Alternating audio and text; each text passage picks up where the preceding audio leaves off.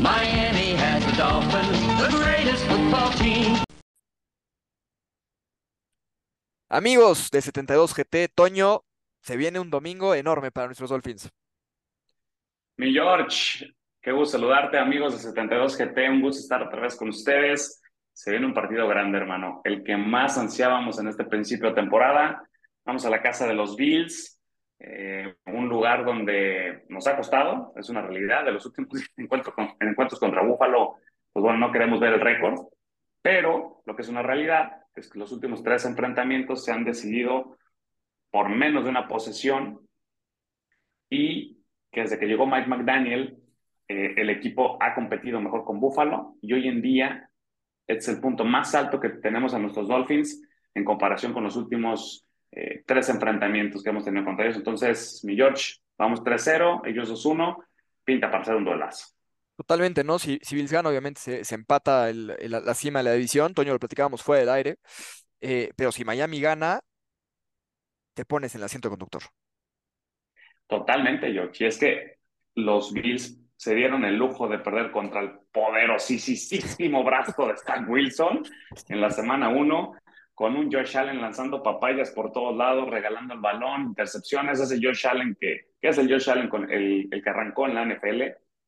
Y bueno, desgraciadamente, eh, la semana pasada tiene su mejor partido. Se vieron esos Bills sólidos que se han visto durante estos últimos dos, tres años. Una defensa muy fuerte. A Washington lo confundieron completamente. Sam Howell se vio como ese quarterback de tercera, cuarta ronda que es. Y borraron a los. Digo, no, no te voy a decir que es una ofensiva poderosísima, los Commanders.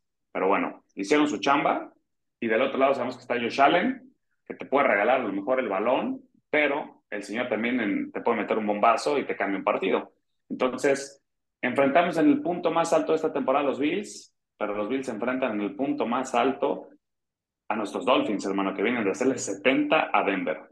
Total, totalmente, ¿no? Eh, y se viene, digo, lo, vamos a platicar ahorita los machos, pero como dices, ¿no? Josh Allen, la verdad es que nos ha tenido de hijos, más allá del año pasado que se compitió, Josh Allen en su carrera nos ha tenido de hijos, tuvo de hijo a Josh Boyer, eh, pero ahora llega un viejo lo veo mal en Big Fangio y a ver cómo, cómo Big Fangio lo puede dominar. Digo, lo platicaremos más a detalle, Toño. A mí me preocupa una cosa, el Herbert nos corrió en el partido de semana 1, ¿no? No sé, no estuvo ese buen contain y Allen es N veces más peligroso que, que Herbert en ese sentido, ¿no?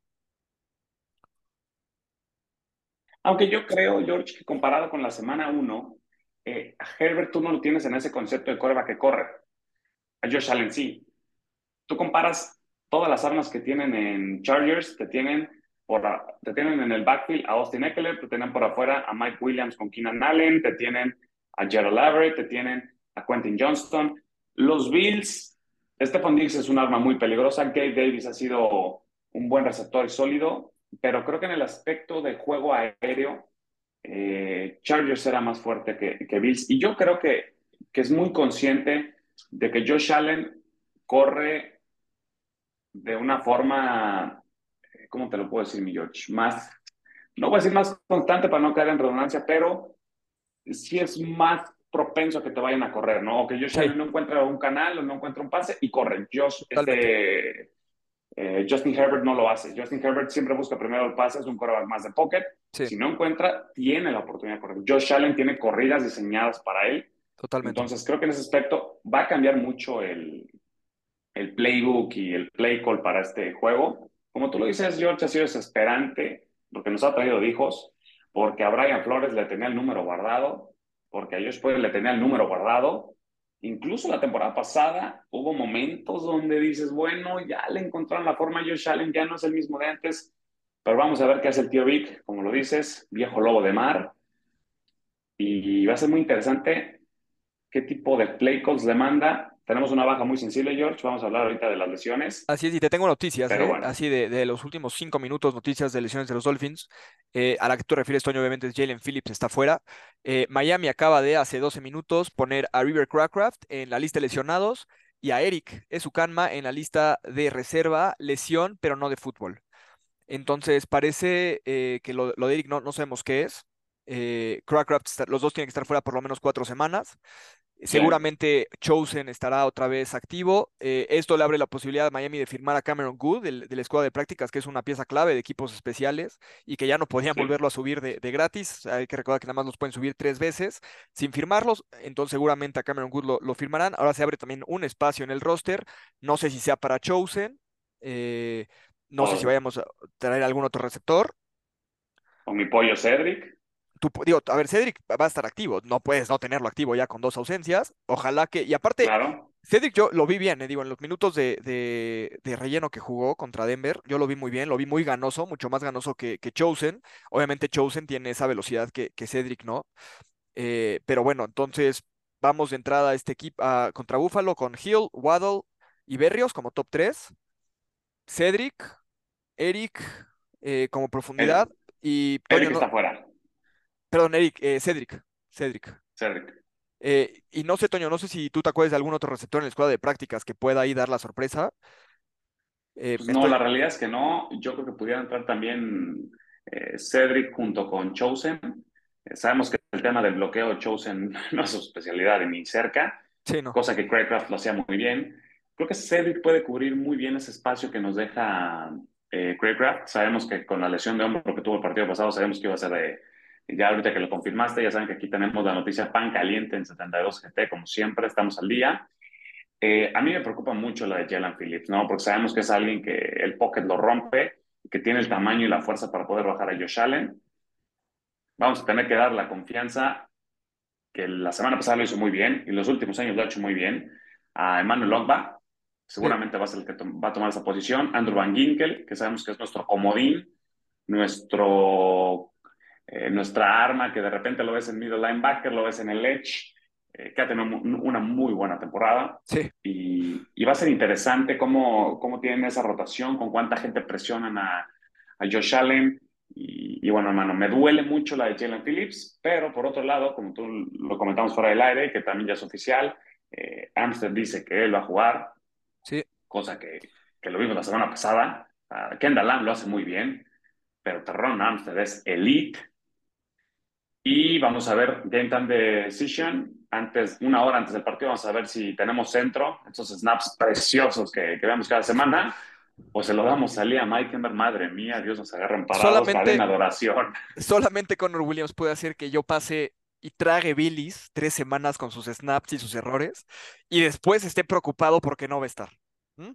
Es que, es que eres una cosa, George, increíble, ¿no? Digo, pues, no va a jugar Connor Williams y tú, no, no lo voy a necesitar. ¿Cómo lo vas a necesitar, hermano? Si todas Porque el suplente es dicho, Liam. Es un descaro. suplente Es un descaro. El suplente es Liam. ¿Tú estás tranquilo con Liam de centro? Yo no estoy tranquilo con Liam ni en la banca. O sea, ¿de qué me hablas? Mira, te voy a decir este, un nombre que podría ser la sorpresa el domingo activo y ese es eh, Braylon Sanders. Eh, Braylon Sanders estuvo con el equipo el año pasado, está en la escuadra de prácticas. Correcto. Entiendo que se vio bien en los campos de entrenamiento. Entonces, para mí, si activan a un segundo además de Chosen, podría ser Puede Braylon, que además Braylon va a ser mucho más, va a estar más dispuesto a ir a bloquear que lo que vimos de, de Chosen, que Chosen se desentiende de una manera impresionante las jugadas cuando no, Sí. no tiene que ver, ¿eh? De verdad es, es, es cómico el asunto. Correcto. Y por el lado de Bills, hermano, eh, sabemos que sufren la baja. A mí se me hace eh, que sí le va a pesar. Poyer. Tú dices que no, porque el cuate está lento. A ver, no, no, yo dije, yo, yo sé que va a pesar en la parte de comunicación, pero a mí me gustaba más que estuviera Poyer a que estuviera el suplente, que no es Hamlin, por cierto, no creo que vaya a ser Hamlin el titular, simplemente porque Poyer ya es lento. Toño, digo, tú lo sabes, ya, ya no le dan las No, no, piernas a- claro. aquí a, a mi safety. Pero hay cosas, hermano, que Josh Poyer te da por algo es capitán. Y por Sí, algo sí, tiene la totalmente. comunicación, por algo tiene tantos años. Entonces, yo prefiero verlo fuera, hermano. Eh, y pues bueno, creo que el reporte médico es hasta ahí, hermano. ¿Qué podemos esperar de este partido, mi George? Mira, a ver, yo creo que si se va a ganar este partido, se tiene que ganar por tierra. Toño, la verdad es que Buffalo lo hace muy bien, eh, presionar con cuatro, lo hacen muy, muy bien.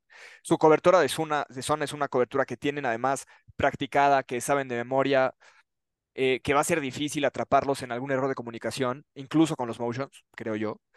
Eh, entonces, para mí, si vamos a ganar este partido, tenemos que ganarlo por tierra. Tienen que ganar, o sea, Monster y Achan tienen que abrir los carriles, obligar a Buffalo a meter a 7, 8 a la caja, que no te jueguen con una caja ligera. Y si logras eso, entonces pones a Waddle y a Tyreek ya uno a uno, por lo menos a uno de los dos, entonces abren las cosas en el juego aéreo. Pero si Miami no puede establecer la carrera, eh, es un partido que se complica muy rápido. Coincido contigo, George. Yo creo que puede ser un partido parecido ofensivamente al que vimos contra New England. Sí. Eh, sabemos que McDermott es un head coach con mente defensiva, que sus Que además está mandando las jugadas, son Toño. buenos. Pero, Sí, perdón que está mandando las jugadas. Ujú. Sí, sí, sí, pues sufrieron la pérdida de su coordinador defensivo, ¿no? Entonces, eh, vamos a ver qué tal. Yo espero, aparte le tiene respeto, vi una conferencia de prensa que da, eh, le tiene respeto a, a la ofensiva de Miami, lo cual los va a tener al día. Y bueno, yo coincido contigo, George. Como lo decimos cada semana, pero este partido es fundamental. Si logras establecer el ataque terrestre, sabemos que nuestros corredores, el que agarra la pelota, si tiene un canal, se nos fue. Sí. Entonces, mientras li libren esa primera presión de cuatro eh, linieros, vamos a estar del otro lado. Importante también comentarlo, sabemos que no, no va a estar Von Miller, cosa que también ayuda un montón.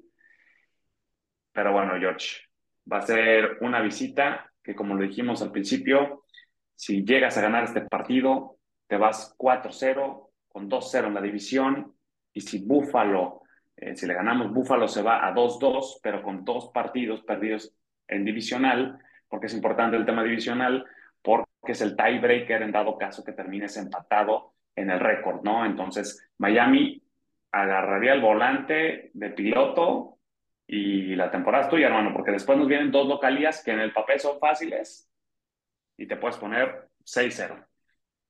Totalmente, totalmente. Y a ver, un partido a la vez, yo no voy a mufar aquí nada, pero eh, No, no lo hagas, no lo hagas. no lo va a hacer, no lo va a hacer. Estoy, estoy de acuerdo, estoy de acuerdo contigo. Es que tú estabas muy cerca, estuviste ahí por la línea. Eh, pero sí, a ver, para mí es un partido clave, eh, porque aparte te va a decir dónde estás, ¿no? ¿Qué tanto has mejorado el año pasado? Entonces, eh, Toño, te pregunto aquí para, para, para ir cerrando, eh, ¿cuál es tu predicción para, para este, para este partido? Uf, mi predicción, hermano, digo, como siempre tenemos que tener a los Dolphins ganando. Si Miami lo gana, Miami lo gana por tres. Si Buffalo lo gana, el Buffalo lo gana por seis. Va a ser un partido cerrado. Yo veo un 24-20, 27-21. No tengo claro para qué lado, hermano. No quiero mufar. Si digo Miami no se gana Buffalo, si digo ahorita Buffalo gana Miami, yo quiero que gane Miami el fin de semana porque sabemos la importancia de este juego. Veo un partido cerrado, hermano. ¿Tú? Estoy de acuerdo contigo también. Creo que un 28, 28-24, 28-27 eh, para cualquier lado. Creo que va a ganar Miami. Eh, creo que Miami va a ser un muy buen partido. Tengo la, la esperanza que nos sorprendan eh, en el margen del marcador, pero yo, yo lo veo así, 28-27, estoy de acuerdo contigo. Y ya lo platicamos, ¿no? La clave, sin duda, tiene que ser correr la bola. Esa es la clave y contener las corridas de Josh Allen. Si eres capaz de hacerlo, hermano, creo que podemos irnos, eh, ir llevando el partido de buena manera. Estoy de acuerdo contigo, Toño. Y bueno, aquí estaremos la siguiente semana para hacer el recap. Eh, se viene un juego muy bueno y bueno, estaremos ahí atentos nosotros también en, en el canal de WhatsApp. Ya, ya, ya saben, si quieren unirse, pongan el comentario en el, en el podcast y con mucho gusto lo sumamos. Toño, un gustazo. El gusto, como siempre, mío, George. Estén atentos, vamos a empezar a traer más invitados, vamos a empezar a hacer dinámicas diferentes. Entonces, pues bueno, 72 que te arrancó como los Dolphins, invictos, papá. Así es. Un abrazo, Toño. Abrazo, mi George. Saludos a todos. Fins up. Miami has the Dolphins, the greatest football team.